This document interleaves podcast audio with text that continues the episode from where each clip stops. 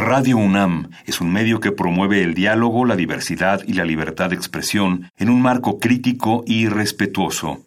Los comentarios expresados a lo largo de su programación reflejan la opinión de quien los emite, mas no de la radiodifusora.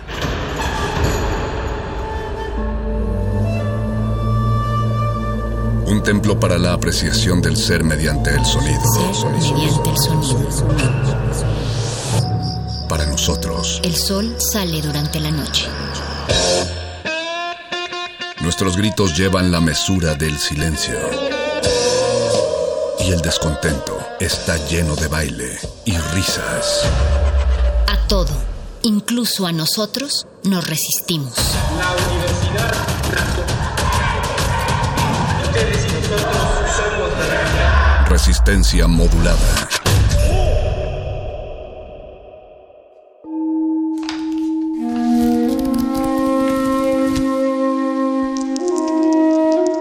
En este sótano la vida es como el Tetris. Si haces algo bien, desaparece. Pero tus errores se acumularán hasta hacerte perder.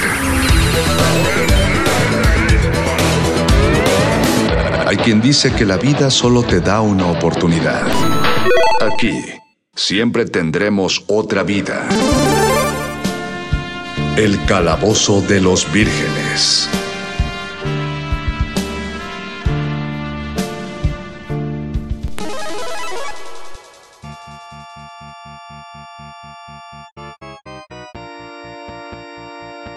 Buenas noches, estimados y estimadas vírgenes que nos sintonizan esta noche de martes 3 de noviembre. ¿Cómo se la pasaron las festividades mortuorias de este fin de semana? Los saluda su niño máster de confianza, el Mago Conde, y les doy la bienvenida en primer lugar a Resistencia Modulada y en segundo, pero más importante lugar, al Calabozo de los Vírgenes. Todo lo divertido va aquí. Este es un punto del año en que a mí me da cierto desasosiego porque ya pasaron las, las festividades que, que, son tan atractivas acerca de, las cuestiones de miedo, de terror. Ya no se siente lo mismo ver una película de terror o, o jugar un juego de terror fuera de este contexto, pero de todas maneras me agrada porque de aquí va la escalada hacia las fechas navideñas de las cuales yo sí soy muy fanático, la verdad.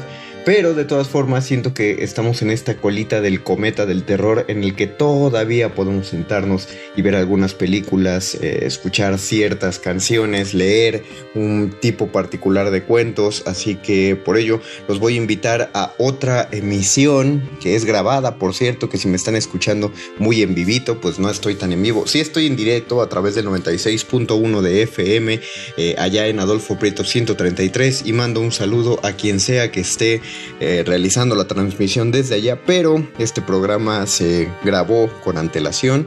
Yo les había pedido el favor hace dos semanas en el otro programa grabado que me permitieran hacer la segunda parte de este programa acerca de música de películas de terror.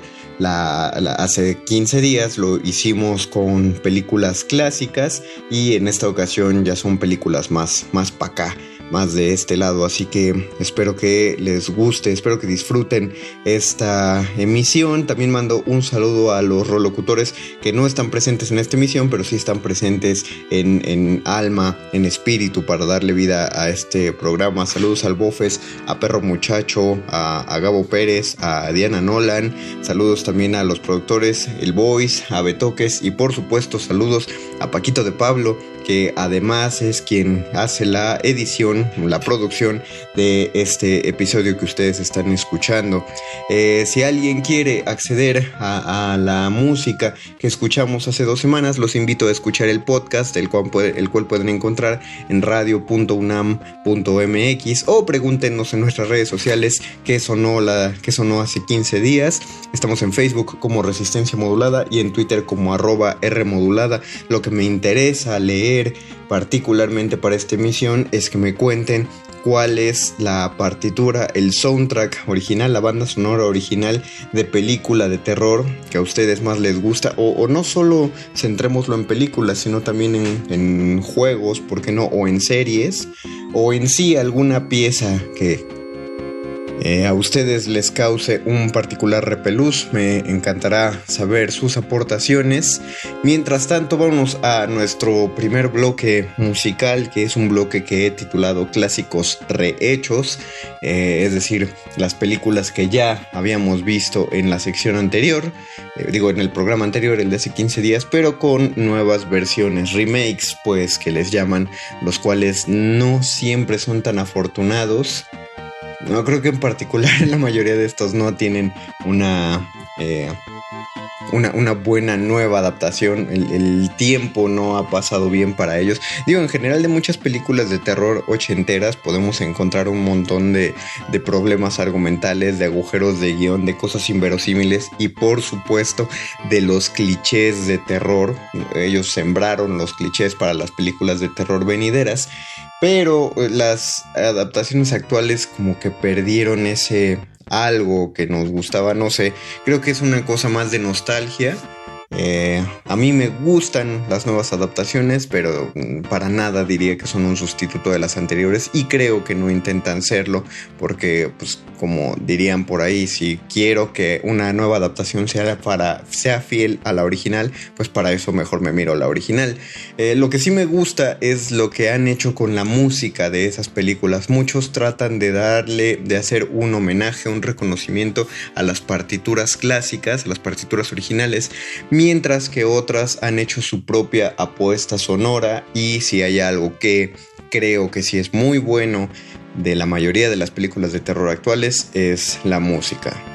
No todos, también hay partituras bastante chafonas y melodramáticas, pero eh, sí podemos encontrar muy buenos ejemplos musicales. Entonces, en este primer bloque, lo primero que vamos a escuchar es el tema de Halloween. Es muy curioso que este nuevo tema está firmado por otro compositor que probablemente sea un intérprete, pero pues es la la música de Halloween, la, la que eh, originalmente hizo Carpenter, entonces no hay variación en ella, pero pues bueno, alguien, alguien más ya firmó como su nueva partitura. Entonces primero vamos a escuchar el tema de Halloween, no lo van a oír muy distinto al original, más que con cierto HD.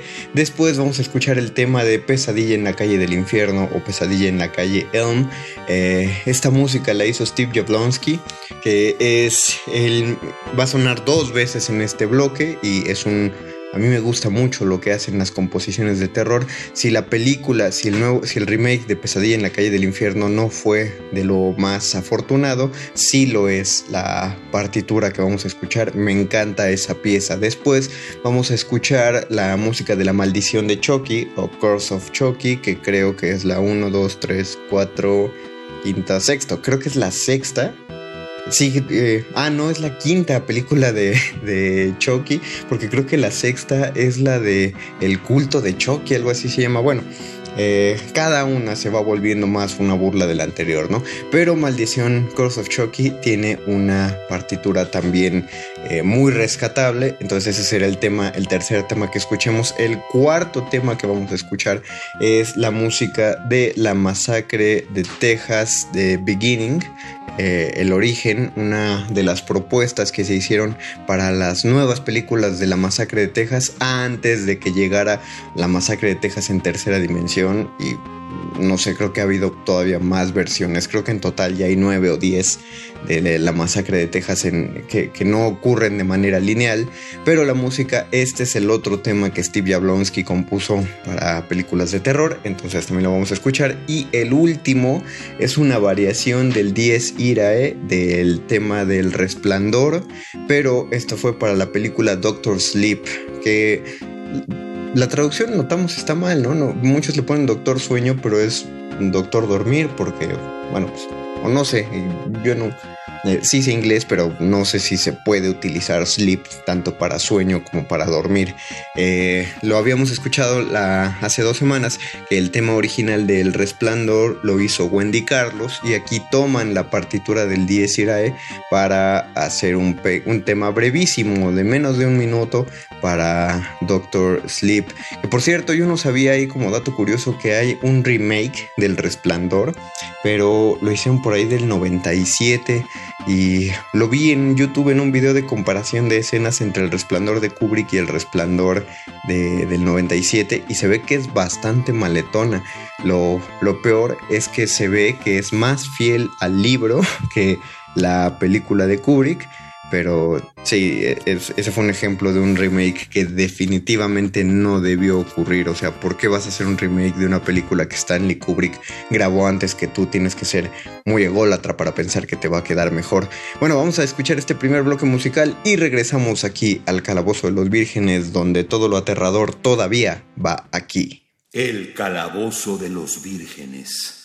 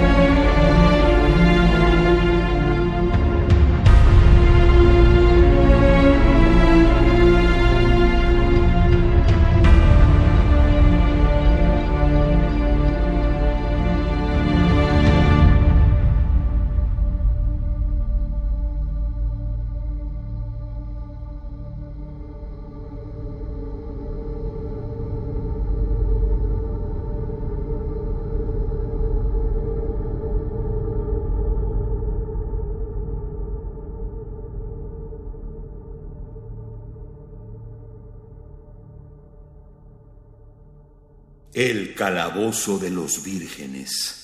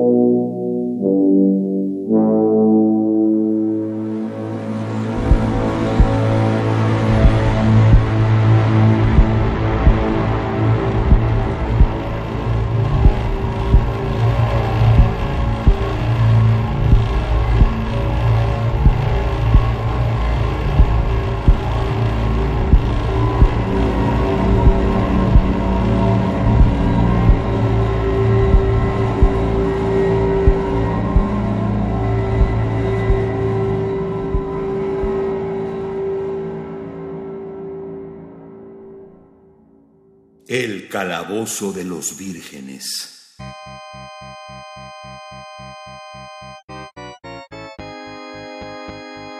Acabamos de escuchar en este orden el tema del nuevo Halloween, eh, es decir, del Halloween que se estrenó en 2018, de Pesadilla en la calle del infierno, el remake que tuvo en 2000 13, me parece, de La maldición de Chucky, una de las últimas películas que ya se hicieron sobre Chucky, la penúltima me parece, de La masacre de Texas, El origen, que creo que es de los mejores remakes que existen y ya me apedrearán si creen que estoy equivocado, y de Doctor Sleep, la película, creo que se estrenó el año pasado, ¿no? Doctor, sí es muy confuso eh, tratar de ubicarse temporalmente eh, después, más bien antes del 2020 y creo que será más fácil a partir del próximo año. Ese fue nuestro primer bloque de clásicos rehechos, de remakes, de películas de terror adaptados a lo contemporáneo. Díganme ustedes si les gustaron no solo las canciones, sino las películas. ¿Creen que eh, ya todas las películas se encasillaron en la actualidad y ya cayeron en los mismos clichés y todas se tratan de lo mismo. Y en todas hay niñitas fantasma y en todas hay screamers o que sí hay propuestas. Y estoy hablando del cine mainstream, ¿eh? yo sé que alguien va a salir y va a decir, no, pero si hay un director de cine ucraniano que nada más lo pasan tres veces al año en la cineteca y que sí hace películas de... O sea, sí, ya sé que sí hay más propuestas, pero hablo del, cine hollywoodense, el, de gran alcance, el de muchas inversiones. Hay, hay propuestas actuales que a ustedes les parezcan que son eh, mejores, que, todavía asusten, por así decirlo. Yo creo que sí, pero llegaremos eventualmente a ese punto. Vamos a nuestro segundo bloque musical, que son eh, películas, sí están para acá, pero están más para allá que para acá. Es decir, entre los 80 y el cine de terror actual tuvo que haber un periodo de transición que yo ubico en la década de los 90 y principios de siglo. Claro, el cine de terror de los años de los 2000 ya no suena lo más innovador, pero tuvo ahí unos tropezones que la verdad dan bastante cringe pero que en su momento a todos nos volaba la cabeza y que decíamos, sí, eso es la, innovación del gran cine de terror, qué padre está. Pues no sé, estábamos, estábamos muy chavos todavía. en este punto, la primera canción que vamos a escuchar es de una película de terror que, pese a lo que acabo de decir, está bastante bien hecha y no lo digo yo, Bob Esponja, lo dice la ciencia. La, muchos de los cinéfilos y cinéfilos de cine de terror consideran a Scream como una película que hizo renacer el género slasher. Eh, el género slasher es, pues, ahora sí que el del asesino eh, al azar, el asesino masivo, el que va con su cuchillo y, empieza a destazar gente. Eh, los grandes asesinos slasher de los años 80 ya estaban muy bien definidos, Jason Borges, Mike Myers, eh, eh, Freddy Krueger, y de ahí mm, hubo muchos intentos que no florecieron, muchas películas que intentaron proponer algún nuevo asesino de este tipo y no lo lograron, y de pronto llegó Ghostface eh, o cara de fantasma, que pues no es un fantasma el de su máscara, sino que es una máscara que asemeja la pintura del grito de Munch y eh, de ahí, ese es el, trato de la película de Scream, que no tiene una partitura particularmente buena, de hecho, aclaro que es la primera que vamos a escuchar, porque se va a notar que es completamente años 90, donde toda, toda la música de películas, o 99% de la música de películas hollywoodenses utilizaban a la orquesta completa y como todos los instrumentos. Hay una eh, hay un estilo muy particular de esta música de películas noventosa y, y lo vamos a escuchar en este Scream y la última canción de este bloque creo yo es lo más experimental que se hizo musicalmente y cinematográficamente en este periodo de transición. Fue una muy buena idea, una muy buena película, que lamentablemente fue tan buena que todo mundo empezó a replicarlo y el género empezó a decaer espantosamente, el género de fan footage. No fue la primera película hecha de este modo, Digo, hay, películas en formato similar y de terror, como lo, como lo fue Holocausto Caníbal en su momento, pero el proyecto de la bruja de Blair sí hizo una innovación en el modo en el que se contaba una historia, no solo con la historia en sí, sino desde la imagen. Y yo lo digo por la historia en sí, porque eh, lo fascinante del proyecto de la bruja de Blair es que nunca vemos a la bruja de Blair, ¿no? Nunca la vemos como monstruo. Se hizo un remake hace un par de años y el remake ya está bastante chafa por todas las cuestiones posibles, pero la mayor de ellas es que ahí ya te muestran a la bruja, te muestran a un monstruo.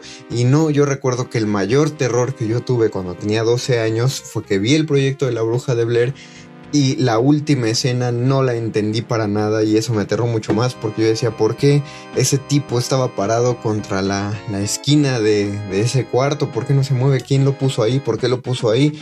Eh, pues eso fue lo, era lo aterrador y al ser esta película de un falso documental, de un documental sembrado que en ese momento eh, les va a mentir el que diga que no se la creyó, la verdad todos nos creímos que era una película real en algún punto pues no tenía música, ¿no? No, no estaba musicalizado en algún lugar, así que solo se hizo una sola pieza musical para el cierre de los créditos. Y es ruido. Es muy extraño, es como una piedra cayendo por una cueva, es mucho eco. Eh, y es musicalmente la mejor manera con la que pudo cerrar la película. Si ustedes van a, eh, a, youtubear el proyecto de la bruja de Blair y encuentran el final de la película original, van a ver que esa música es muy adecuada para cerrar y por eso vamos a cerrar este bloque con ese tema. Eh, una, una experimentación musical enorme, así que vamos a este bloque musical y regresamos al calabozo de los vírgenes. Todo lo aterrador otra vez va aquí. El calabozo de los vírgenes.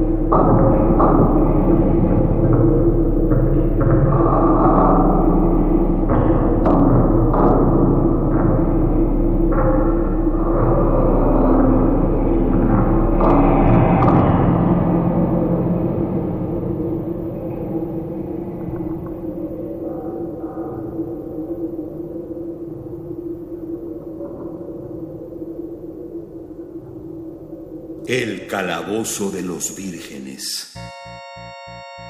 Escuchamos en el bloque musical anterior los temas principales de las películas Scream, eh, o Grita antes de morir, me acuerdo que le pusieron, y Blair Witch Project, o el proyecto de la bruja de Blair. Qué mal que copiaron tanto y tan mal el formato, ¿no? Está, muchas gracias, proyecto de la bruja de Blair, tu legado se volvió horrendo. Eh, y nuestro último bloque musical es para las canciones que sí dan miedo, a mí me parecen que son muy aterradoras desde la partitura y la verdad le elegí de películas que se me hacen buenas. Yo dije que había unas películas que yo consideraba buenas películas de terror y de terror sobrenatural. Yo sé que todo el mundo le fascina el terror psicológico porque somos de la UNAM y muy intelectuales y pensamos, no, pues el mayor monstruo es el que está dentro de nosotros. Pero a mí sí me gusta el terror sobrenatural y creo que hay muy buenas actuales. Sí, muchas caen en un montón de clichés del cine de terror, pero se han hecho cosas muy buenas. Así que el primer tema de este bloque musical es el tema de Insidious, que creo que es de lo mejor de terror que se hizo en los últimos años, de lo mejor de terror sobrenatural. Está muy bien fundamentado y además parte de un montón de creencias que sí se tienen y sobre todo de experiencias que uno puede tener, que como es la parálisis del sueño y una serie de imágenes eh, ahí que trastornan la pantalla. Es muy buen Insidious y su tema principal también es muy adecuado, entonces va aquí. Eh, después de Insidious vamos a escuchar el tema del último exorcismo. El último exorcismo es una película que salió antes de Insidious. No es tan aterradora, pero la música, lo que se hizo, lo que se hizo musicalmente del último exorcismo eh, es es, muy aventurado, eh, al mismo tiempo de que se mezcla una cuestión de orquesta, también le meten instrumentos que no solíamos escuchar. Se parece mucho al soundtrack de La Bruja, que por cierto ahora estoy pensando debí meter acá, pero al final ya no metí. Bueno, pues tenemos que hacer una tercera parte, eventualmente, en algún momento la haremos. Eh, pero me gustaba también el, subtítulo de la película del último exorcismo, que era Si crees en Dios, forzosamente crees en el diablo, y eso aterró a un buen sector poblacional. Eh, la tercera canción que vamos a escuchar es del soundtrack de The Nun, o mejor conocido como La Monja. Eh, esta película del universo del conjuro no es la mejor del universo del conjuro y tampoco es la peor. Considero que la peor es la de la leyenda de la Llorona y por eso no puse la canción de la leyenda de la Llorona. Pero The Nun tiene una pieza musical que se llama Corredor de Crucifijos, Corridor of Cruxes, eh, que dura poco más de un minuto y tiene estos cantos eh, y pues, de estas voces alteradas como de los cantos mongoles donde estoy seguro yo que las voces pronuncian Balak, que es el nombre del demonio en el que se convierte la monja, pero no lo he investigado y a ustedes díganme qué les parece. Y la pieza es buenísima, uno se vuelve adicto a la canción. Eh, la cuarta canción de este bloque musical es directamente el tema principal de El Conjuro, eh, del Conjuro 1. Eh, el Conjuro 2 ya no propone un tema principal tal cual, aunque en cuestión de las películas me gusta mucho más el Conjuro 2 que la primera del Conjuro. Digo, le metieron muchas más cosas, se alocaron más fuerte, pero me, gusta que empiezan a redondear cosas que plantearon desde la, la 1. Yo la verdad muy recientemente vi las del conjuro y sí están bastante buenas y está muy padre que hagan un universo eh, terrorífico, ¿no? Alrededor de, unos tipos tan fraudulentos como los Warren. Pero eso es un tema, un tema distinto a, lo que estamos tratando aquí. Y el último tema que vamos a escuchar en este bloque es el tema de Annabelle. Eh, de la muñeca altamente peligrosa, precisamente del Museo de los Warren. Eh, probablemente debí poner Annabelle antes del conjuro, pero me gusta el modo en el que cierra la, la música del tema de Annabelle. Eh, esta cuestión de orquesta que luego se convierte en la cajita musical de Annabelle y que luego regresa a una orquesta chirriante es muy buena música, es música que creo yo que ambienta muy bien cualquier eh, lugar que quiera dar el ambiente de terror y al mismo tiempo este eh, las películas tienen una, una, calidad que va a la par. Sí, yo entiendo, no son las mejores, pero a mí valen la pena. Entonces vamos a escuchar este bloque musical y regresamos a despedirnos aquí al Calabozo de los Vírgenes. Todo lo aterrador sigue estando aquí. El Calabozo de los Vírgenes.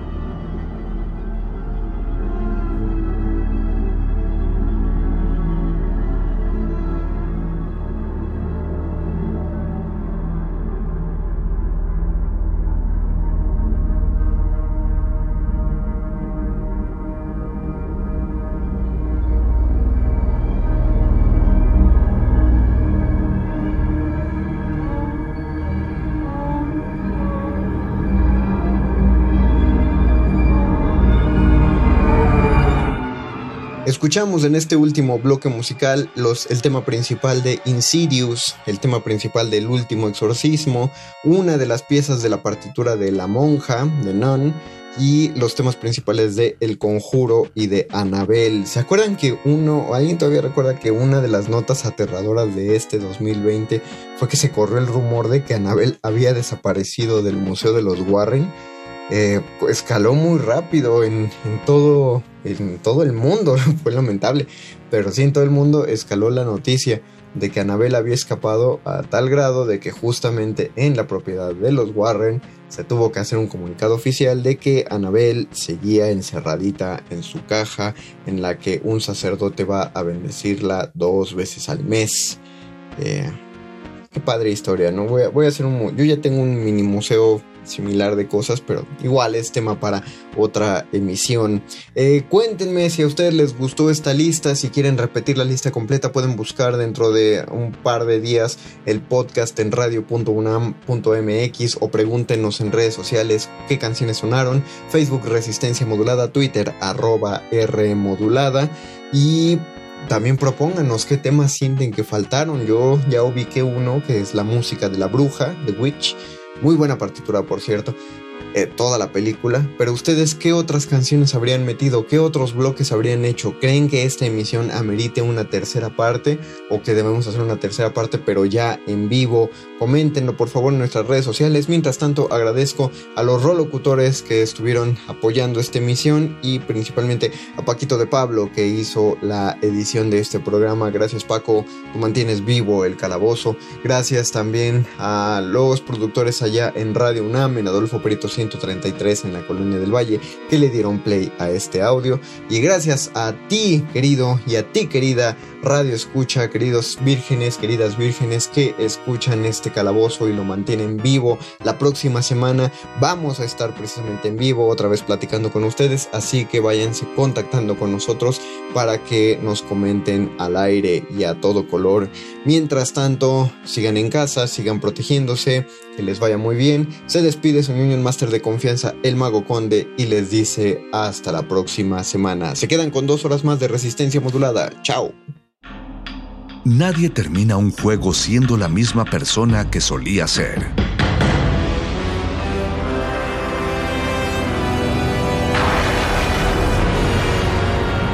Seamos alguien más.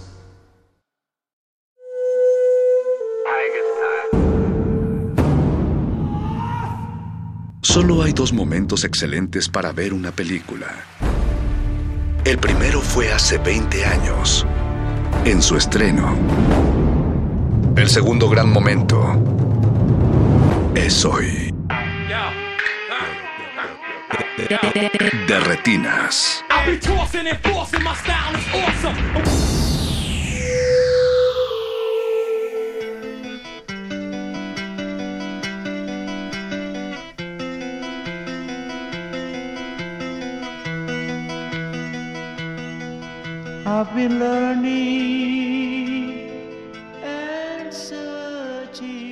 Buenas noches y bienvenidos a su cabina cinematográfica. Mi nombre es Rafael Paz y si el reloj lo permite vamos a estar hablando de cine hasta las 10 de la noche. Esto es de Retinas y muchas gracias a Mauricio Orduña que se encargó de producir esta emisión y a todo el equipo del 96.1 de Radio UNAM que hace posible su transmisión. Hoy en Derretinas tenemos una cartelera triple, igualito que la semana pasada, porque no queremos que les falte cine y menos cine para sus oídos. Primero vamos a conectarnos con Carlos Armella, quien el fin de semana presentó en el Festival de Cine de Morelia su película más reciente, Ánimo Juventud, donde las historias de cuatro adolescentes que viven en la Ciudad de México se cruzan. Es una mezcla de drama y humor y como les digo es una película pensada en el público más adolescente. Después vamos a marcarle a Mario de la Serna, colaborador de Butaca Ancha. Él estuvo hace un par de semanas cubriendo la decimoquinta edición del Docs MX eh, para Butaca Ancha y nos va a recomendar un par de documentales que todavía se pueden ver en la plataforma del Docs MX y eh, pues no queremos que les pierdan la pista. Vamos a ver qué nos tiene Mario y después vamos a cerrar el programa con otra película que está compitiendo en el Festival de Cine de Morelia. Se trata del documental 499 donde el cineasta Rodrigo Reyes imagina que uno de los conquistadores de Cortés llega al México actual. ¿Cómo sería ese choque? ¿Qué diría del país que está ahora en las tierras que conquistó y cómo le afectaría a la violencia en que vivimos? De eso estaremos platicando con Rodrigo Reyes. Además, hace unos días llegó a Apple TV la nueva película de Sofía Coppola, En las Rocas, donde Rashida Jones y Bill Murray interpretan a un padre y su hija que intentan descubrir si el marido de ella la engaña. Es una comedia bastante ligera y divertida, un poco diferente a lo que estamos acostumbrados eh, de Sofía Coppola. Creo que, que conserva su universo, pero hay un par de cambios. Jorge Negrete nos va a dar su opinión de la película y estaremos escuchando el soundtrack de En las Rocas esta noche. ¿Les gustó si ya tuvieron oportunidad de verla? Si no han tenido oportunidad de verla, piensan verla, ¿no? Cuéntenos. Eh, recuerden que nos pueden contactar a través de Twitter en arroba Rmodulada. También me pueden eh, contactar en arroba Paz Espa. También estamos en Resistencia Modulada en Facebook. Y pues hoy queremos que nos cuenten precisamente cuál es su película favorita de Sofía Coppola y las razones por las que es su película favorita. También, si no les gusta ninguna, pues también queremos saberlo, así que avísenos, compártanos en Twitter y en nuestras redes sociales. Como les decía, vamos entonces a escuchar el soundtrack de On the Rocks, no se despeguen, están en Derretinas de resistencia modulada. Derretinas. I fall in love too easily. I fall in love too fast. I fall in love too terribly hard. For love to ever last. My heart should be well schooled. Cause I've been fooled in the past. But still I fall in love so easily. I fall in love too fast.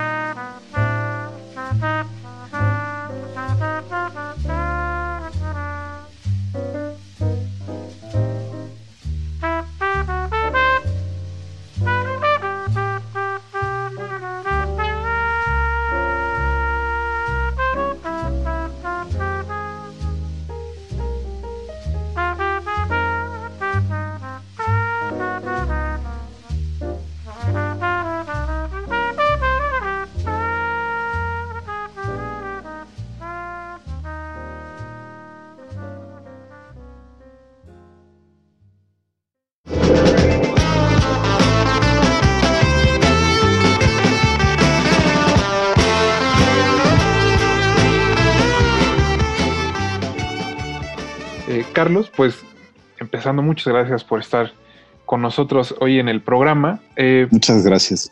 Primero, pues quería saber un poco de cómo te sientes respecto a que la película se va a estrenar en Morelia. Ha sido un año complicado para todos los que hacen cine y sobre todo creo para las películas que esperan la temporada de festivales porque son, pues los festivales son clave, ¿no? Para empezar a promover el trabajo de todos los directores, sobre todo de, de los, de los cineastas mexicanos. Entonces, ¿cómo te sientes? ¿Cómo, cómo estás prácticamente? Pues eh, digo, estamos muy contentos. Como bien dices, es un año difícil y, los festivales muchas veces son el foro donde podemos estrenar, presentar nuestro trabajo. Obviamente los planes para Ánimo Juventud pues tuvieron que adaptarse a la, situación del año. Pensábamos ya en esta época estar haciendo el estreno comercial y bueno, ha tenido que posponerse. Eh, y un par de festivales que anterior internacionales que que eran como posible foro de estreno, pues se, vieron cancelados, entonces Sin embargo, pues creo que estamos muy entusiasmados porque estrenar en Morelia, pues es también un gusto, es un placer. Para mí es un poco como volver al, al, hogar porque he tenido varios trabajos que se han presentado ahí.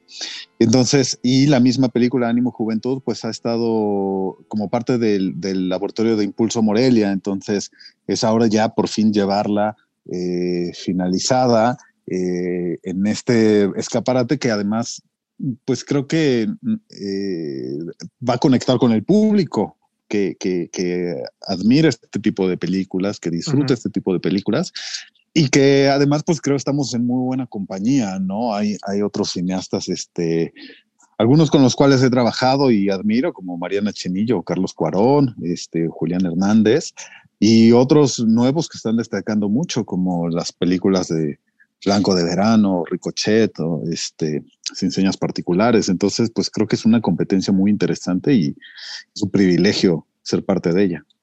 No, y sí pinta que va a estar eh, competida, al menos, ¿no? No parece que haya un claro favorito y creo que esas son pues, las, las mejores competencias, ¿no? Donde, donde el premio está disputado. Sí, en realidad conozco poco de las, de las otras películas, te digo, eh, no las he visto, eh, pero pues bueno, son todos cineastas eh, interesantes y mm, creo que más allá de la competencia en sí, eh, pues el placer de compartir la, cartelera con ellos es, este, pues, es, mucho el placer. Ahora cuéntame un poco de cómo nace el proyecto de Ánimo Juventud. Venías, si no mal recuerdo, a hacer más bien documental, de estar metido en esa parte del cine y de dirigir algunas series. Eh, Correcto. De dirigir algunas series. Entonces, ¿cómo es que nace Ánimo Juventud? Bueno, eh, en realidad sí, mucha gente me ubica más como documentalista que como realizador de ficción, aunque yo estudié guion cinematográfico y he tenido varios cortometrajes de ficción, entre ellos Tierra y Pan, que ganó el, León de Oro en Venecia en 2008. Y y bueno, otros trabajos en televisión, en Club de Cuervos o la serie sobre cuando conocí al Chapo, que es, documental. Eh, y mi, mi, película anterior, mi largometraje anterior en La Estancia, que también estrenó en, en Morelia, eh, pues es esta combinación de, de, documental y ficción. Yo estaba trabajando justamente en otro proyecto, estaba desarrollando otro proyecto cuando, pues así como te llegan las historias, ¿no? A través de una canción, una imagen, una pintura, un, una, frase. Eh, así nació a partir de un día ir circulando por la Ciudad de México y ver un graffiti que era una declaración de amor de una persona a otra. Bueno, sí, venían los nombres. Y era de lo más ordinario, era un graffiti de lo más ordinario y sin embargo, no sé en qué mood estaba yo, que me puse a pensar en la persona que lo habría escrito y en la persona a la cual iba dirigido y si realmente esa persona lo habría visto o no. Y en tercer lugar me hizo pensar en, la persona dueña de esa pared. Y entonces me planteó una situación donde imaginaba a, un chico pintar una pared ajena para una persona que quizás nunca recibiría ese mensaje y me hizo pensar en este personaje joven, adolescente, apasionado, enamorado, pero tímido y sufriendo por ese amor. Y entonces ese fue el personaje de Martín. Y conforme se, se fue trazando en mi cabeza esa historia, de repente apareció este otro personaje llamado Dulce y empezar a construirlo me llevó a, crearle una historia también que me parecía interesante y de ahí se conectó con el personaje de Pedro, el personaje de Daniel apareció también. Entonces, de repente me doy cuenta que tengo varios personajes que, a pesar de que tienen conflictos e historias diferentes, están unidos por esta cuestión de ser jóvenes y, y de vivir en la Ciudad de México en la época actual. Y que el tono, un poco como, como nació de esa, de esa imagen del, del, chico que es arrestado por pintar un grafiti en una pared ajena, pues me parecía que eh, eh, combina esta cuestión romántica, pero trágica y al mismo tiempo cómica. Entonces eso me dictó el tono de, de, esa historia y conforme fui construyendo las otras, eh, adquirían el mismo tono y las fui, y las fui orientando hacia, hacia esa tonalidad y eh, se fueron entretejiendo y que me di cuenta que había un guion, que, que, en realidad se escribió muy rápido, en cuestión de tres semanas ya había un primer tratamiento y empezó a, a, tener como respuesta positiva y me di cuenta que ese era el proyecto que tenía, al cual tenía yo que dedicarle mi carrera en ese momento. Y, y sí, así fue. Eh, justo me llama la atención esto que, que mencionas, ¿no? Es una película donde hay mucho, mucha comedia, ¿no? Pero hay mucho drama y, no se ¿cómo, cómo lo podría decir? Eh, digamos que no se ignoran ciertas realidades sociales en que viven estos jóvenes, pero ese es como el trasfondo, ¿no? No es lo que están viviendo principalmente, porque creo que hemos tenido muchas películas sobre jóvenes, sobre la situación de violencia que se vive en el país, sobre pues cómo las desigualdades nos afectan a todos, bla, bla. Pero esa es una película donde eso convive con todas las demás cosas y no se quita como pues la, la alegría de salir a vivir todos los días, ¿no? Cuando eres Claro. muchacho. Yo creo que eh, eh, eh, da- das justo en el clavo con ese comentario, porque para mí, por un lado, creo que cuando pensamos en historias de jóvenes y adolescentes y sobre todo comedias, ¿no? El tono, eh, bueno, empezando por el tono de comedia, eh, por lo general son estas películas de, de- de una fórmula más comercial y que, y que por un lado a veces ignoran como, como otras eh, cuestiones, otras problemáticas o las miran muy por encimita. Y por otro lado están los dramas que a veces son demasiado azotados, son películas de, de arrabal de- o, de, o de jóvenes de la calle o con adicciones muy severas o de, o de mucha violencia. Entonces, como bien dices, eh, creo que eso es parte del mundo en el que ya viven, ¿no? No solo los personajes en la película, pero la juventud y la, y la, y la sociedad mexicana en general. Entonces, eso está ahí. Eh, Estamos constantemente bombardeados por cuestiones que tienen que ver este, con sexo, con violencia, con, con adicciones eh, y demás. Aquí cada uno tiene sus pequeños problemas que se vuelven muy particulares, muy personales, que de cierta manera son al mismo tiempo universales y atemporales, ¿no? Yo, yo provengo de otra generación y, sin embargo conecto con estos personajes porque tienen, a pesar de, de- de- de manejarse de, diferentes maneras y tener nuevos, nuevos conflictos y nuevos pensamientos, pues hay una cosa muy común que es ese espíritu adolescente y esa, y esa sensación de ser eh, uno contra todos, ¿no? Que, que es lo que se vuelve un drama. Esa es Ujú. una parte muy dramática y, muy, y, y- y que sufrimos mucho cuando pasamos la adolescencia. Y luego ya cuando tomamos distancia y, perspectiva, a veces pensamos, ay, qué ridículo, qué absurdo era yo o, o- o- o- o- o qué tonto. Y creo que está bien, y ahí adquiere un tono de comedia, ¿no? La, la- la tragedia vista con distancia se convierte en, en comedia, pero al mismo tiempo, creo que no, eh, no se trata de minimizarlo, ¿no? Se trata, por un lado, de sí meternos y sí acercarnos a esos personajes y sentir sus dramas, distanciarnos en, en- en ciertos momentos eh, o, o tomar una perspectiva con la cual veamos ver, podamos ver la, la comedia, pero a través de ello darnos cuenta que hay problemáticas un poco más profundas, que tienen que ver con esta brecha de comunicación que hemos abierto entre generaciones, que tienen que ver con este no, no querer escucharlos, no, no, no, no querer compartir o tratar de eh, acallar su comportamiento, a veces a través de chochos, ¿sabes? O, o- o- u otras cuestiones para que, para que sean normales. Y, y eso implica a veces matar el espíritu adolescente, matar este, esta rebeldía y esta pasión y esta irreverencia que tienen los adolescentes. Lo consideramos como pasajero y ya cambiarán. Y, y- y yo quería justo, pues, lo contrario, como celebrarlo y decir, no, eso, ese idealismo es el que tiene que persistir, es el que estos personajes deben de traer y deben de empujar, no abandonar sus sueños a, partir de estas, de estas eh, experiencias que viven, sino que sean sus propios ideales y sueños quienes los sacan adelante y que los adultos, el público adulto, lo vea de esa manera y piense, ah, que es cierto, abandoné mis sueños de juventud, o por qué no puedo retomarlos, por qué no puedo volverme a sentir como el adolescente que fui. Yo creo que sería muy bonito y nos ayudaría a, a- a sentirnos más cercanos a los jóvenes, a nuestros hijos, a nuestros alumnos, ¿no? Creo que es justo eh, clave para que funcione la película estos cuatro actores principales. No sé si nos puedas contar un poco cómo fue que los buscaste, cómo los encontraste, qué fue lo que te cautivó de, de ellos, porque sí creo que son, eh, son actores jóvenes que hemos visto poco en realidad y que. Que pues, tienen una presencia especial a cuadro. Sí, era muy importante, ¿no? Esta, esta selección de casting, hicimos un casting exhaustivo, empezando por eh, la directora de casting, Viridiana Olvera, que maneja la, la teatrería, este grupo teatral, esta escuela teatral. Entonces, por un lado, la convocatoria entre sus alumnos y luego más allá, entre, entre muchos actores con los que ella ha trabajado, pero también sabíamos que no, no queríamos limitarnos a solo chicos que tuvieran entrenamiento actoral, ¿no? Este, porque además los que, los que tienen, suelen tener como la chispa o, o el interés por actuar, pues luego se van, se van dirigiendo hacia el teatro musical o hacia las telenovelas o, tipo o programas con un lenguaje eh, telenovelero y, ya van de cierta manera mareados. Y además que suelen o, representar eh, a veces lo que vemos en publicidad, estás, el mexicano aspiracional que lo llaman en la publicidad, ¿no?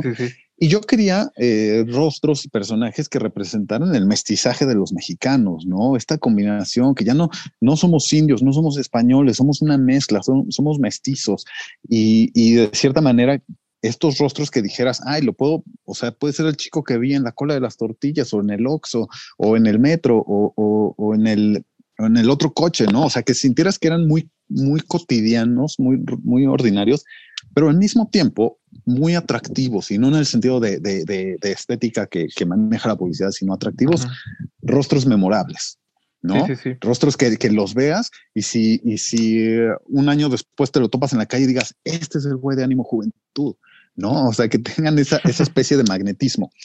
Entonces, ese fue un criterio para, para encontrarlos, ¿no? Obviamente esos rostros y la energía que, que ellos vibran, ¿no? O sea, la inteligencia, la vibra, eh, que, que, ya se fue o, lo fuimos viendo conforme ya nos conocíamos, conforme se llamaba callbacks. Eh, inclusive hubo, hubo, hubo casting en redes sociales, ¿no? También algunos personajes aparecieron de ahí. Y entonces hubo un par que ya tenían una, una experiencia previa en cine, que es el caso de Daniela Arce, que había hecho Besos de Azúcar de, Carlos Cuarón, ya cuando estaba más chiquita, y Rodrigo Cortés, que apareció en, Vuelven de Isa López, este, en un papel secundario. Eh, pero fuera de eso, eran muchos eh, eh, actores nuevos o, que habían hecho poquitas cosas como muy amateur. Y obviamente, pues sabíamos que como esa era nuestra convocatoria, pues iba a tener que haber un trabajo de construcción y de comunicación y, le dedicamos dos meses a un taller de actuación donde eh, varias veces a la semana nos juntábamos, eh, hacían diferentes tipos de trabajo que, que les ayudaba a sensibilizarse, a irse metiendo bajo la piel de los personajes, a ir estableciendo las relaciones, pero nunca ensayando las escenas de la película, eh, sino planteando improvisaciones que, que ellos eh, digamos, conectaran con las emociones muy similares a las que iban a vivir, en la película. Pero para mantener el momento de ya estar frente a cámara muy, fresco, para mantener esa frescura de que fuera la primera vez que estaban viviendo esas situaciones. Y entonces, pues fue un trabajo como bien cuidado y, que además a mí me dio mucho tiempo de observarlos, de escucharlos, de, de, eh, de nutrir a los personajes con lo que estos chicos de la vida real estaban dando y, de esa manera que tuvieran más, más carnita, más credibilidad estos personajes. Eh, antes, antes de terminar, eh, Carlos, eh, leía en alguna, más bien escuché en otra entrevista que filmaste en la escuela donde pasaste casi toda tu educación básica. Entonces, me, me daba curiosidad saber qué tanto, pues esas memorias de juventud también entraron a ser parte de las historias del guion. Y pues cómo te sentiste de regresar justo a, filmar a ese, a ese lugar que, que es, forma parte, digamos, importante de la vida de, toda persona. Sí. ¿Cómo, ¿Cómo, estuvo esa parte también? Pues mira, eh, yo me resistía a, ir a filmar allá. Se dio de esta manera, al escribir el guion eh, y plantear situaciones que suceden en una escuela, pues mi referente era esa escuela, ¿no? Entonces yo veía y, el trazo escénico que yo planteaba en el guion correspondía a esa escuela.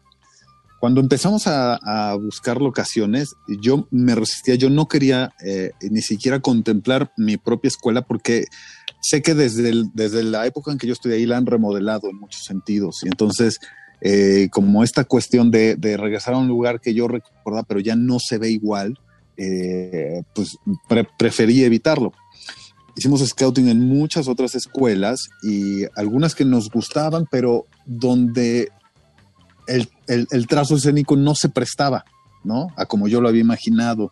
Y eso afectaba un poco las escenas, habría que modificarlas y muchas veces de maneras que a mí me parecían no, no iban a funcionar mejor.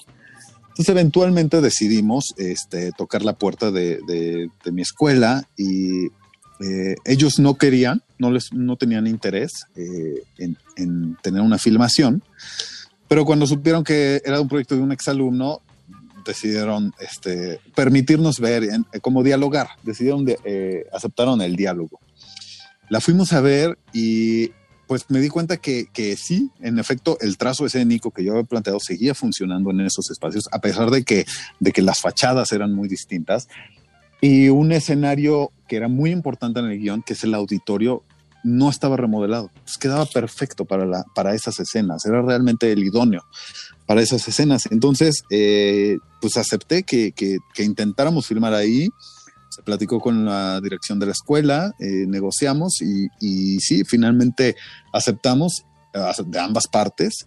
Y pues sí, fue, fue una, una especie de, de, reencuentro con esa nostalgia de, de reconectar, de, de, sentirme al mismo tiempo en casa y al mismo tiempo este, distante, como muy ¿no? ajeno, ajá, como muy distante, muy ajeno. Y, y, entonces fue una experiencia que para mí, en lo personal, fue, fue especial. Eh, sabía que, que, no se trata de eso, sino de que estos personajes se adaptaran al espacio, y, pero a mí me ayudó un poco a, a uh -huh. comunicar eso a mis personajes. Fuera de eso, la verdad es que las experiencias que viven los personajes no, no están basados en, en anécdotas que me hayan sucedido a mí, eh, pero creo que el sentimiento en general es muy personal. O sea, yo, yo conecto con elementos de cada uno de los personajes que tienen que ver con su lado emocional, con su lado soñador, con su lado idealista, con su lado este, tímido eh, y, demás. Entonces, sí, sí se vuelve muy personal. A veces pensamos que, que la comedia es nada más buscar hacer reír, ¿no? Este, y, y no, y no presentimos tanto esta conexión eh, artística que, que, hay con el, con el realizador. Eh, en mi caso, sí la hay, y, y mm. creo que la gente habrá quien la, quien, quien la perciba y habrá quien no, eh, pero yo creo que eh, la, la, película tiene diferentes eh, niveles de lectura y al final habrá un público que vaya a divertirse y disfrutarla y, y, la vea como palomera y otros que la puedan disfrutar pues a nivel más profundo y conecten pues más allá de, de con la, el, el, la, adolescencia del regresor con su propia adolescencia, ¿no? Yo creo que cada quien de cierta manera, aunque hayan vivido experiencias muy distintas a estos personajes, comulgarán con algunas de las, de las eh, cuestiones que, que ellos viven. Perfecto. Eh, pues Carlos, muchas gracias por habernos contestado la llamada. Mucha suerte en Morelia y esperamos Muchísimas tenerte pronto gracias. en el programa. Claro que sí, Rafa, te agradezco muchísimo. Que estés muy bien. A ustedes, hasta luego.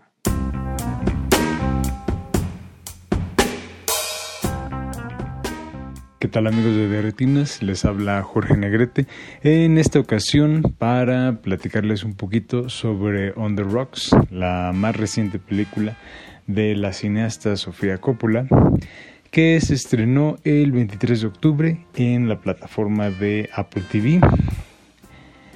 Esta es la segunda colaboración de Sofía con una, con una empresa de streaming. La primera fue con Netflix. Y hace dos o tres años, si mal no recuerdo, con un especial navideño protagonizado por Bill Murray, quien repite con ella en esta ocasión y se suma la actriz Rashida Jones y el comediante Marlon Wayans, que muchos de ustedes recordarán como Shorty en Scary Movie o eh, parte del dúo dinámico de ¿Y dónde están las rubias?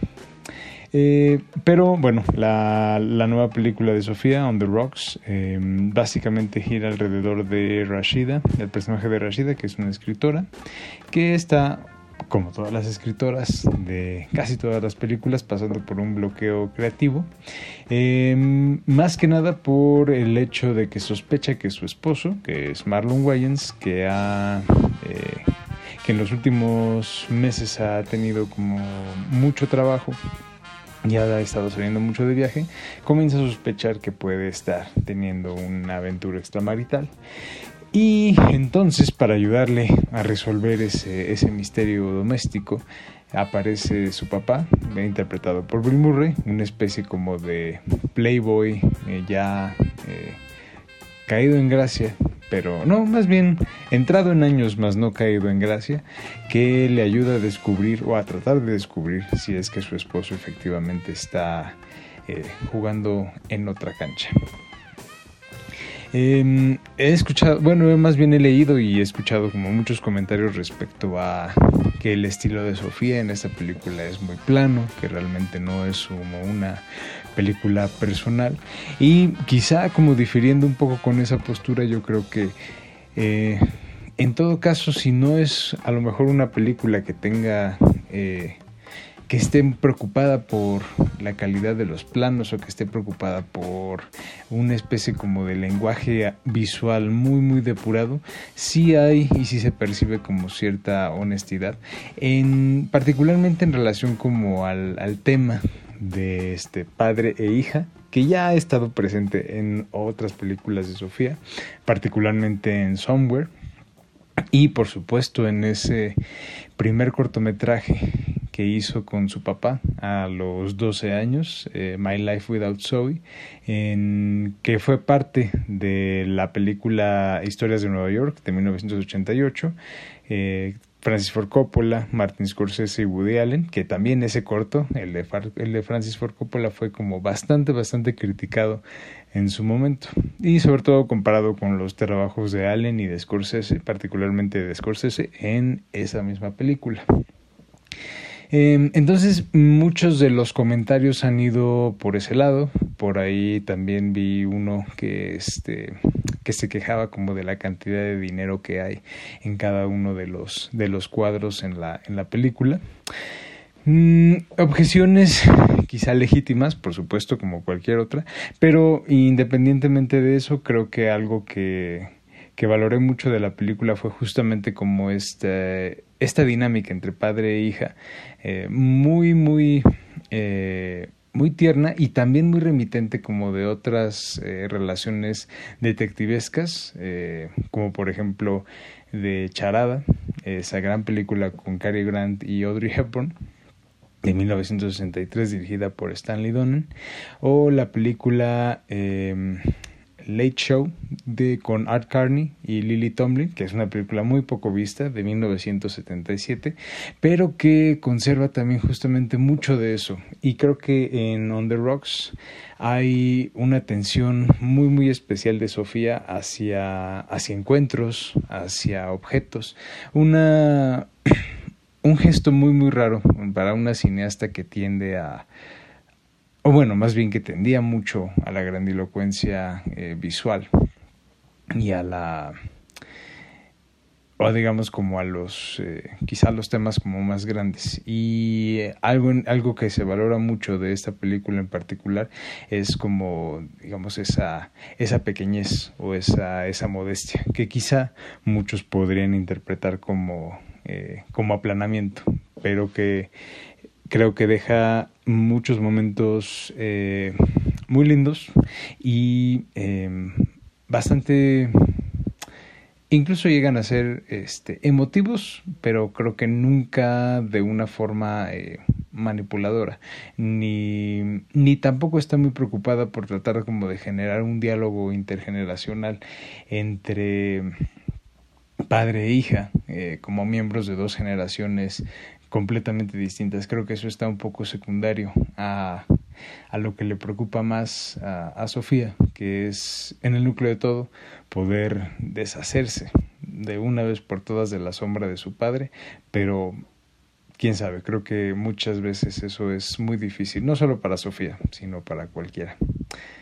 Bueno, los dejo con la recomendación de que vean On the Rocks, la comentemos no se despeguen, seguimos en resistencia modulada.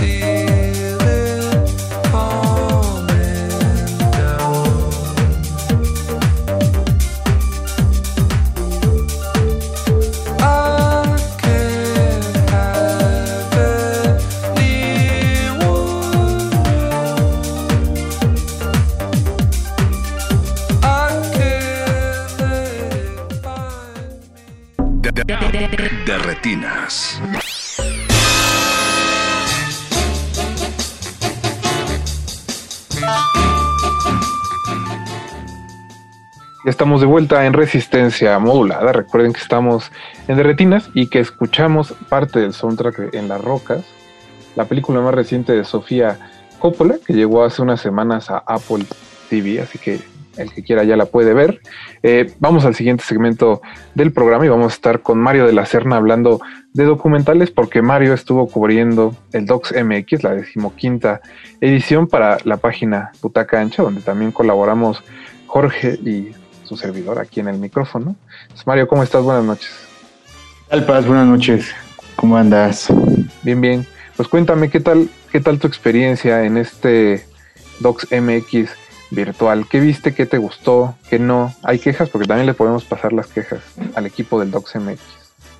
Pues, pues uno, uno quién es para quejarse, ¿no? Si uno no es realizador, pero eh, sí hubo, hubo cosas chidas, ah, bueno, hubo cosas que me agradaron. Eh, me recuerdo con eh, recuerdo que me, gustó entrañablemente La gente topo, que es un documental que incluso se lo dediqué, bueno, el texto que aventé pues se lo dediqué a mis papás, porque es, no sé, habla de la tercera edad, habla del cuidado, de la responsabilidad, muy cabrón, y me parece que tiene varias aristas ahí, tanto bueno, aristas que son, que tienen un fundamento ético y que se desplazan a lo político así poderosamente. Y lo que está bueno de ese documental es que justo lo hace desde, desde, pues desde la horizontalidad, porque el protagonista, al final, o sea, la, la, cámara se pone al servicio de, de, de don Sergio. Entonces, pues es, es, es muy horizontal, no, no, no se pone como eh, no sé, como a menospreciar ¿no? a las personas de la tercera edad o algo similar, sino que como el punto de partida es una persona también mayor, eh, está muy, muy, muy, me parece muy bien, me parece una gran solución, muy bien, muy bien ejecutada. No, y creo que tiene una idea bastante divertida, que es el, o sea, se llama El Agente Topo, esta película de Maite Alberdi, porque es, es un, es un viejito que contratan para este, ser un infiltrado en un asilo de ancianos. Y que creo que es bastante entrañable, es muy cotorrón el protagonista. Y cuando se supera como esta primera idea de que, de que hay como una película de detectives, ¿no? Se mantiene, pero va, se va reduciendo conforme él se introduce a la vida del asilo. Pues eso hace que, que, la película funcione bastante bien, me parece. Sí, justo la, después de la primera parte ya hay una, un desarrollo propio y se pone bastante chido. Ah, ¿qué tal? Eh, también eh, creo que viste otra llena de música que te gustó mucho y que de hecho nosotros pusimos la música este, cuando vino a platicar el, el programador del DocCMX, que es Bring Down the Walls, de un señor que se llama Phil Collins, pero no es el Phil Collins que están sospechando. Sí, el de Brinda de World está muy bien porque justo el, el, el, punto de partida o uno de los puntos de partida es justo eh, un colectivo que, que hace eh, una crítica constante al sistema penitenciario en Estados Unidos, pero a través de, de fiestas como una especie de, no raves porque no son tan atascados, pero se hacen fiestas eh, con, con DJs que tocan cosas, eh, mezclas de house y principalmente house, pero está bueno porque además ahí va metiendo también un poco de, no solamente de, los testimonios que son fundamentales de las personas que estuvieron encarceladas y todo lo que implica como ser latino o ser eh, afroamericano y todo el racismo que implica, sino también que hace un vínculo muy importante con, con, con el género y, y, también lo lleva en un contexto histórico. Entonces, eh, me parece que es una, un gran vínculo y además estéticamente cuando son las, las, eh, las secuencias de, las, de la fiesta, me parece que son un buen respiro dentro como de, todo, de toda la demás narrativa. Y que la música como, sirve como punto de conexión, ¿no? En un lugar mm. Tan inhóspito como es una cárcel, no importa en qué país sea la cárcel, a menos de que sea Escandinavia, pero bueno, ese es otro tema. Pero es la música y la fiesta como punto de encuentro y sobre todo de, de reinserción social, ¿no? Que creo que pocas, pocas, veces se toca ese punto en general en el cine. Sí, Sí, porque justo hay, hay, hay una cosa muy, muy arraigada de, la, de una parte punitiva para el, para el castigo, para, no sé, para el, con respecto al crimen. Y lo que intenta eh, Down the Walls es, es, es, verlo más allá, es como entender el sistema y hacer justo una reinserción. Y estas fiestas son, como, como bien dices, una, una parte como muy horizontal donde se puede hacer una pues no, no sé si catarsis, pero sí se puede hacer un buen cotorreo desde distintos lados, ¿no? Y la música permite eso, o sea, el baile y eh, pues una, pues es una ceremonia, ¿no? Al final me parece que si hay alguien que está tocando, hay música, o sea, hay una atmósfera y además hay flacos que están sumamente metidos en lo que están haciendo, eh, se vuelve algo muy ceremonial. Es como conjunción de corazoncitos y gente bailando. y creo que no fue el único que viste que toca este tema como de, reconstruir el tejido social, ¿no? Porque al final eso es lo importante de algo como Bring Down the Walls, que está buscando eso, como las maneras en que podemos reconstituirnos como sociedad, ¿no? No quedar en el aislamiento o en la segregación. Creo que no, fue, no fue el único documental del DocsMX que tocó justo ese tema. No, justo también eh, me puede aventar Healing from Hate, que es, eh, bueno, Battle for, eh, for, the Soul of a Nation, que es, estuvo bien bueno, porque justo normalmente uno, uno, y en este maldito tiempo, que es afortunadamente el nuestro, hay, hay una parte como muy, tenemos como una visión muy dicotómica de las cosas, muy maniquea. Entonces, cualquier grupo que esté fuera de nuestro eh, no sé, como de nuestra forma de entender el mundo, ya es como atacado, ¿no? Es, es un enemigo, es alguien a quien, a quien denostar constantemente. Y aquí lo que pasa en Healing from Hate es que eh, son ex supremacistas eh, que, que, estaban en grupos neonazis, entonces se salen y lo que intentan es eh, ayudar a las personas que siguen los grupos y que tienen intención de salir, porque no es sencillo, o sea, es eh, lo, interesante de esto es que justo ponen todo el espectro de, formación, ¿no? de infancia, de adolescencia y de violencia que viven estas personas y eh, cómo, cómo, tener un grupo identitario pues les, les da lo, que me parece, y esto es un juicio personal, lo que me parece que al final todos buscamos en la vida, que es un poquito de, un poquito de cariño, un poquito de convivencia con, con, con, gente, ¿no? O sea, reconocernos en los corazones de los demás. Y pues justo las personas que se preocupaban por ellos, pues son los, los grupos supremacistas, ¿no? O sea, la gente que estaba ahí. Entonces, eso está bien bueno porque no, no, de nuevo no es un, no es una cosa blanca y negra, ¿no? Es, es un gran espectro y que la chambota de estos, de estos flacos de, de decir, güey, hay gente que se quiere salir, hay que escuchar y hay que poderlos poderles darle las herramientas, porque justo se sale de lo punitivo, se sale de la, digamos, la cancelación, el señalamiento para incorporarlos. Sí, eh, es, un, es un mensaje muy lindo en este 2020. Eh, pero bueno, Mario, antes de, terminar la llamada, estoy seguro que hubo algo que no, ¿Ya? que no te, te, encantó del festival. Ah, sí, sí, sí, sí. Hay, hay, he de decir que a mí me gusta mucho, me gusta mucho lo que hace Cerati lo que hace Soda Stereo y Cerati particularmente tiene muchos espectros, eh, pero justo el del hombre al lado me parece, híjole, ¿no? sí, creo que no. Creo que a pesar de que tiene puntos interesantes el documental sobre esta figura que, como dices, abarca muchas cosas, que es Gustavo Cerati, eh, pues no deja de ser un documental de fans, ¿no? Y creo que le hubiera venido bien un, un contrapunto hacia que todos los... Porque al final la película deriva en que todo el mundo dice era un genio, era un tipo maravilloso, era lo máximo, bla, bla, bla, bla, bla, bla, bla, bla, bla. Y me llama la atención que nadie diga nada, porque pues, al menos Z y Charlie Alberti, que sean el bajista y el baterista de Soda Stereo, estoy seguro que tienen un par de historias sobre Gustavo que, que no coinciden con la visión de, eh, del hombre al lado. Totalmente, sí, se, se vuelve maniqueo y es como, el genio, el genio, el genio, y es como, Ah, se vuelve aburrido, se vuelve totalmente aburrido y además un poquito de, material de archivo, porque si las entrevistas todas son como, güey, son genio, pues qué hueva, güey. Sí, justo un, contrapunto le hubiera venido bastante bien y, y eso, básicamente. Creo que es el peligro de hacer un documental sobre alguien que en realidad tiene muy poco tiempo de haber fallecido, a pesar de que, de que parezca que ya fue más, pero su figura todavía está tan presente que creo que es difícil juzgarlo en la magnitud que se debe. Pero pues el capitalismo. Las ganas de trabajar. Ah, eh, perdón. Mario, eh, pues antes de, terminar, así que cuéntale a la gente dónde te puede leer, dónde te pueden ubicar en Twitter. Pues estamos en Butaca Ancha, en, esta página de documentales, de ficciones y de cosas que nos inventamos y reinventamos constantemente. Eh, y pues estoy como arroba Mario de la Serna en, Twitter y aquí en el cantón.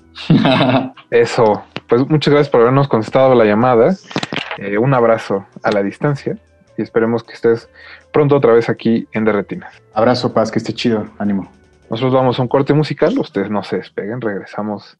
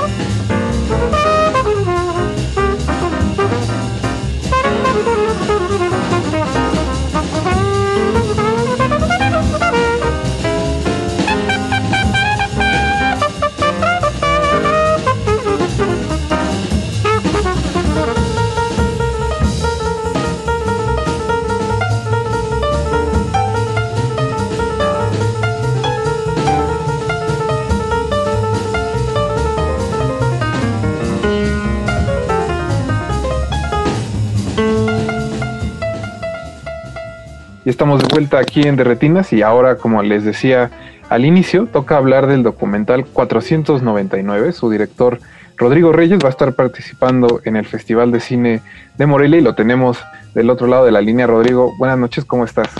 Muy buenas noches, Rafael. Un saludo a todo el equipo de, de Retinas. Oye, Rodrigo, pues eh, para empezar, cuéntanos un poco. Este es un documental bastante interesante sobre un conquistador que naufraga en, hace 500 años, en tiempos de la conquista, y aparece en el México actual, en más específico en Veracruz, y de ahí recorre ¿no? Un camino muy similar al de Hernán Cortés hasta llegar a la Ciudad de México. ¿Cómo es que eh, pues nació el proyecto? ¿Cómo se te ocurrió la idea? Creo que va muy en tono con el resto de tu obra documental y de ficción en específico creo que se conecta con algo como Purgatorio, Viaje al Corazón de la Frontera. Pero bueno, eh, ahora sí que te dejo hablar, cuéntanos cómo nació el proyecto. Sí, muchas gracias por la pregunta y, tienes toda la razón. Este, esta película sigue el modelo de Purgatorio, este modelo de road movie y, y, va construyendo, yo creo o yo espero, pues más allá de, de, ese, de ese modelo para, para incorporar otros elementos, en particular esta idea de el conquistador que nace del mar 500 años después y se pone a caminar la ruta de Cortés de regreso a la Ciudad de México, ¿no?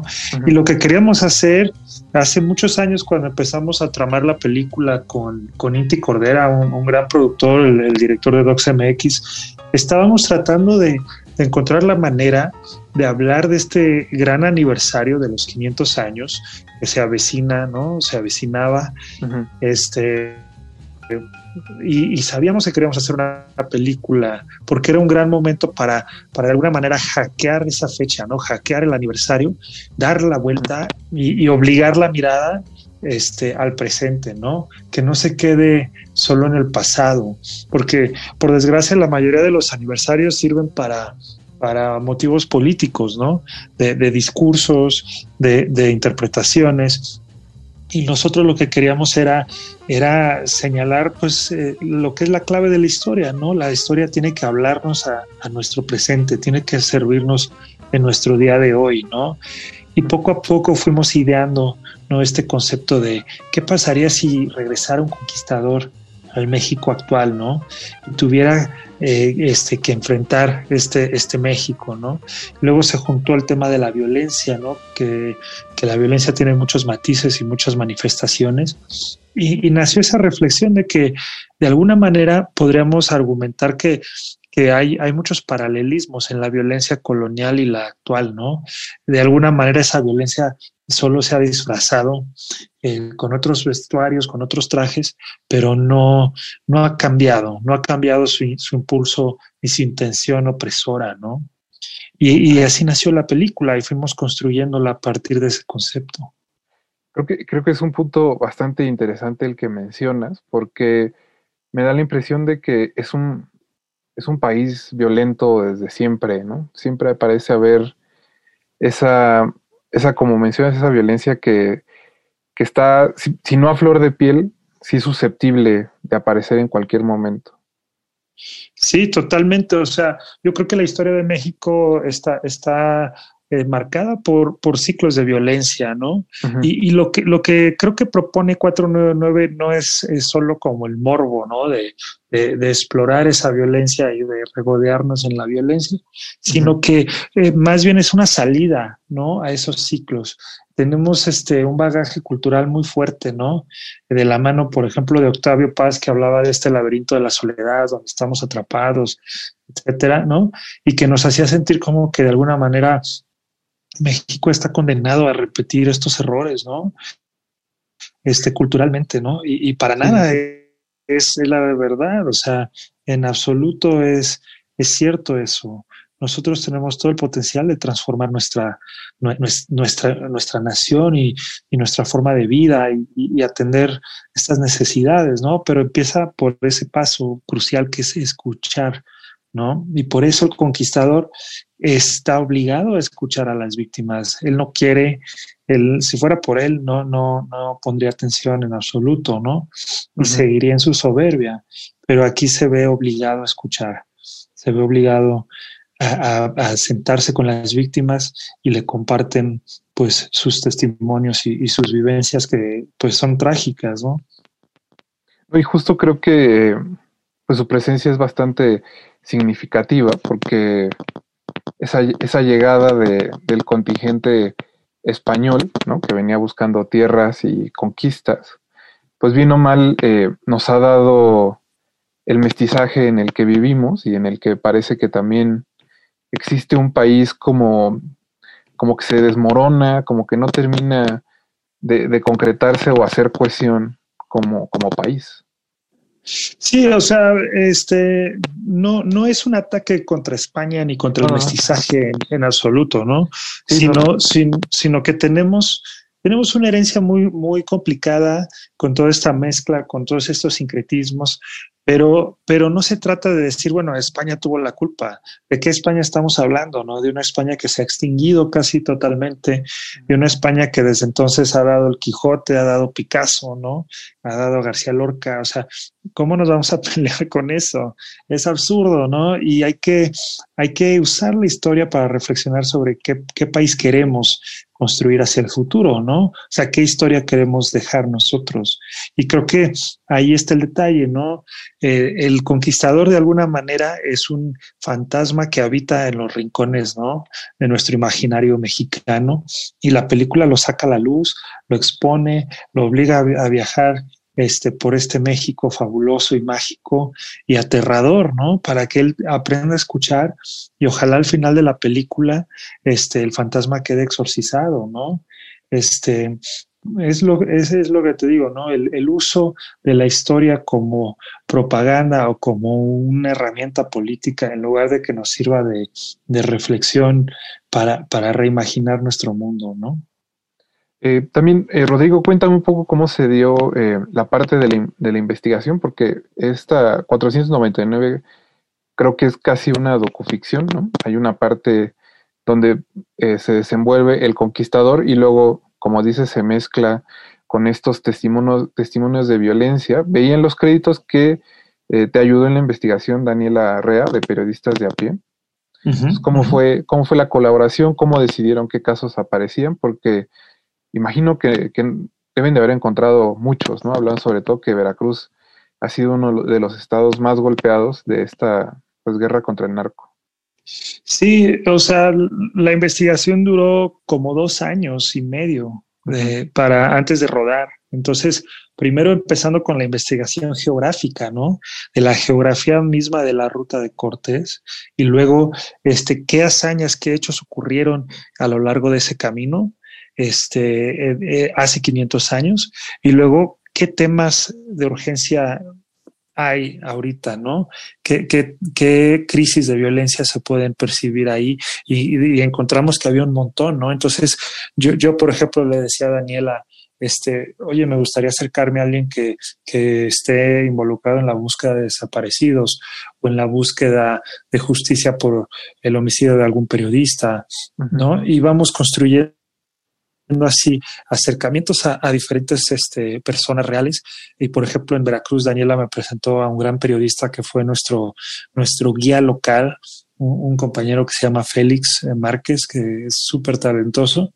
Y Félix me fue ayudando también a, ir aterrizando las ideas que por otro lado yo, yo escribí en un guion, este, y en eso me ayudó una gran guionista mexicana que se llama Lorena Padilla, que, este es de Guadalajara, y Lorena y yo generamos un guion con pautas emocionales, no con escenas claras, sino, sino cuál es la intención emocional de cada momento en la película. Y así cuando llegábamos a una realidad y conocíamos a, un, a una persona que aceptaba sumarse a la película, podíamos este, eh, colaborar con ellos y construir juntos y no decirles, bueno, tiene que ser a fuerzas así. No, sino que podíamos... Este, de, compartir ideas y construir en base de, los ingredientes que sabíamos que, teníamos a la mano o, que o, las notas que tenía que lograr la película, ¿no?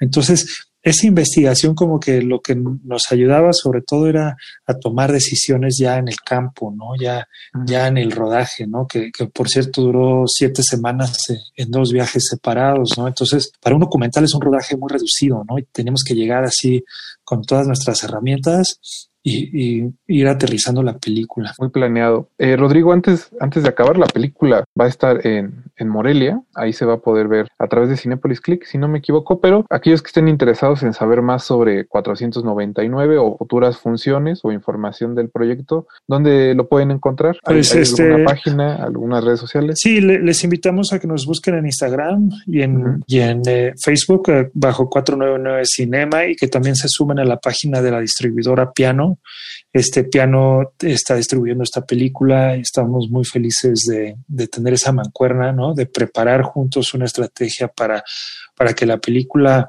salga a la luz el próximo año en una corrida comercial durante este año del aniversario tan, famoso. Y bueno, solo quería agregar que para los que la puedan ver en Morelia, genial, eh, yo estaría ahí y con todo gusto eh, para los que puedan ir también en persona, pues me encantaría conocerles porque esta es la primera función en vivo de la película. Es la primera vez que se presenta con un público en vivo y, estamos súper contentos por ese, por ese reconocimiento, esa oportunidad que, va a recibir la película, ¿no? De que ha viajado a muchos festivales, pero llega a Morelia a su primera presentación en vivo y es como que, que ahora sí ya van a hacer completamente la película, ¿no? Ya, ya se va a hacer real. Perfecto, pues ojalá disfruten mucho la función los que estén allá en, en Morelia. Y Rodrigo, de, de mi parte, muchas gracias por la entrevista y mucha suerte durante el festival. Sí, muchas gracias Gracias, Rafael. Este, y bueno, estamos a la orden para seguir conversando. Un saludo. Perfecto. Hasta luego, Rodrigo. Hasta luego. De, retinas.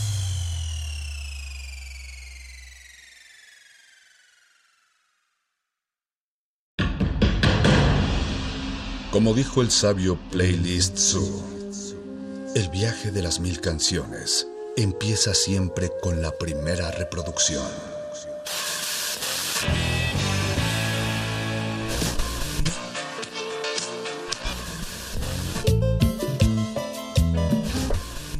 Continuación, un maestro te abrirá la puerta de su lista de reproducción. El resto va por tu cuenta. Play listo.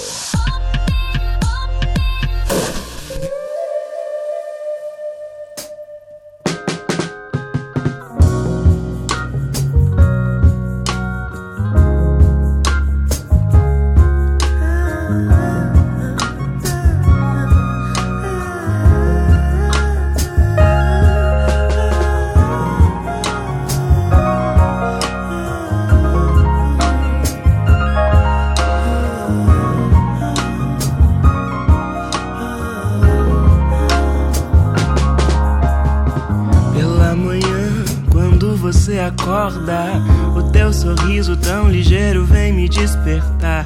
Vagarosa, formosa menina. Tem calma, tem jeito, tem também o coração tranquilo, coração de alguém, de alguém.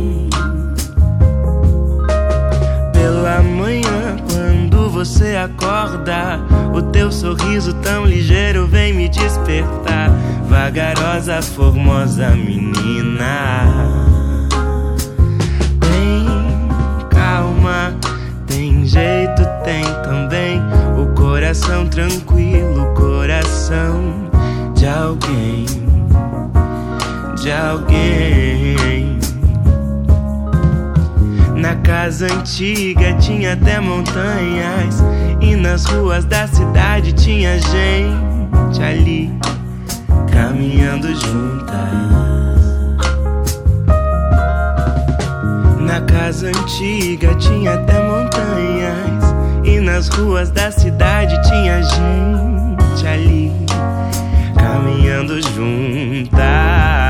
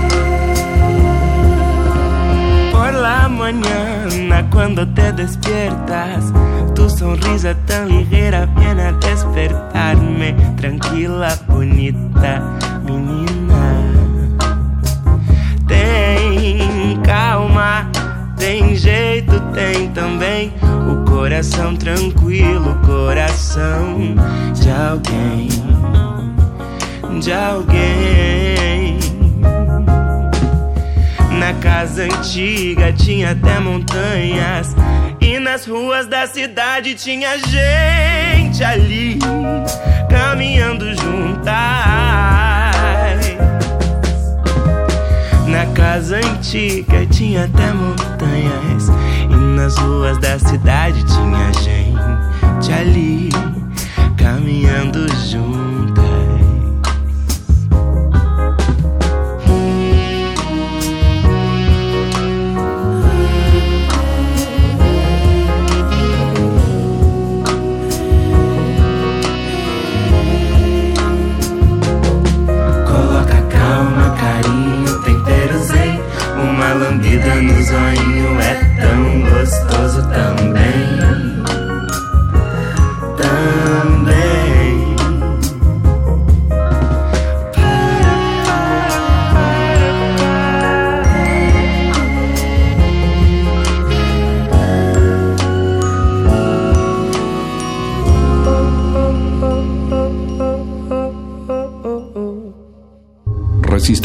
Resistencia